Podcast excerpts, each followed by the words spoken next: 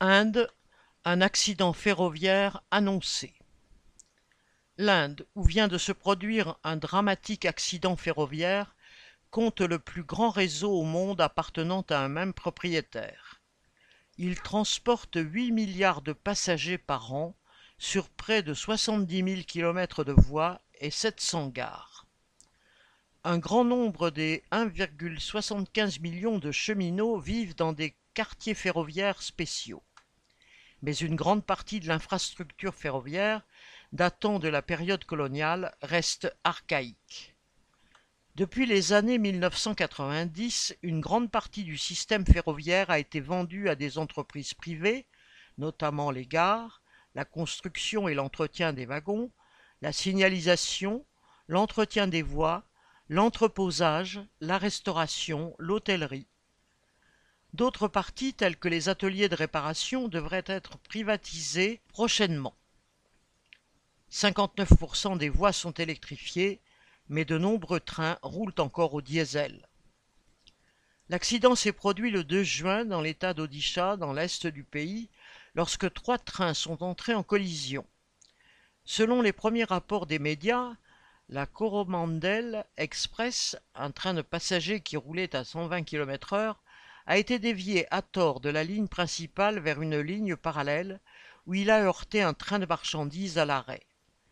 L'accident a entraîné le déraillement de 21 voitures qui ont heurté un autre train de passagers circulant sur une autre voie. On estime à 275 le nombre de morts et à 1100 le nombre de blessés. Plus de cent corps, mutilés et brûlés, restent non identifiables. Il s'agit de la pire catastrophe ferroviaire en Inde depuis près de trente ans. Le gouvernement maudit a immédiatement pointé du doigt les criminels entre guillemets et les saboteurs entre guillemets. Mais le véritable coupable est la privatisation rampante de ce vaste réseau qui remonte aux années 1990 et dont les gouvernements dirigés par le Parti du Congrès et le parti majoritaire, le BJP, sont responsables. Si la cause précise de cet accident reste entre guillemets en cours d'investigation, on ne sait pas si la signalisation ou l'entretien des voies ou les deux sont en cause. Une telle catastrophe devait arriver dans un système qui a été dégradé et mis en pièces pour le profit privé au cours des trois dernières décennies.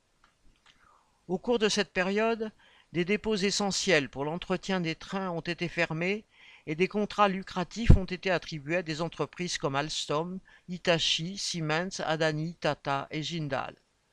Celles-ci ont négligé les règles de sécurité ferroviaire concernant l'emplacement des signaux, des limites de charge, etc.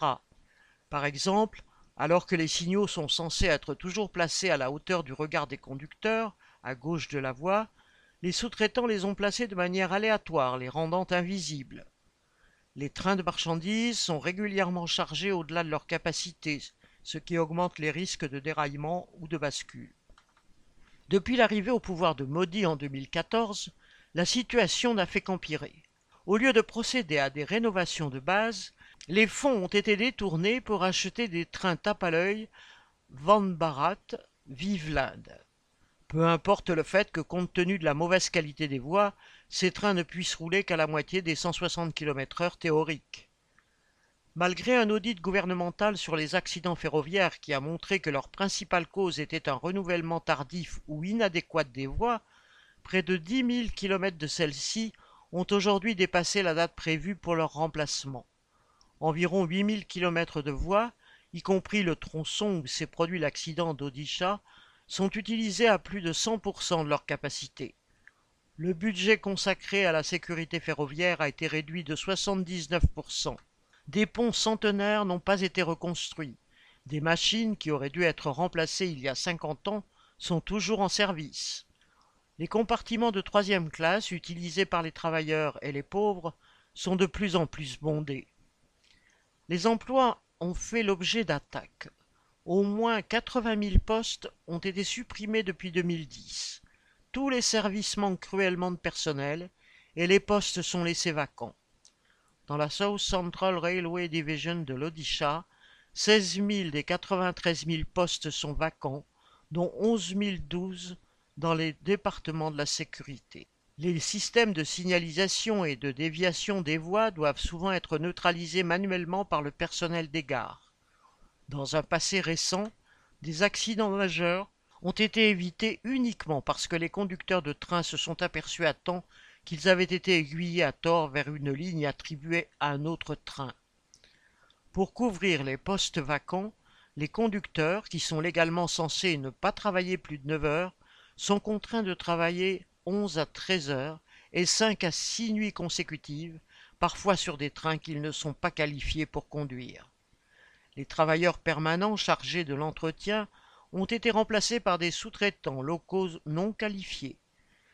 Les ouvriers qui assurent l'entretien des voies ont vu leur zone de patrouille étendue à plus de 20 km par jour, une distance presque impossible à parcourir. L'accident ferroviaire d'Odisha était donc bien un accident programmé, et tous les signes avant-coureurs étaient là. Le président Modi a chargé son bureau central d'enquête de trouver les coupables de l'accident. Mais les gouvernements successifs et les patrons des entreprises parasites sont les premiers à avoir du sang sur les mains. Cet article est une correspondance de nos camarades de Workers Fight, Grande-Bretagne, UCI.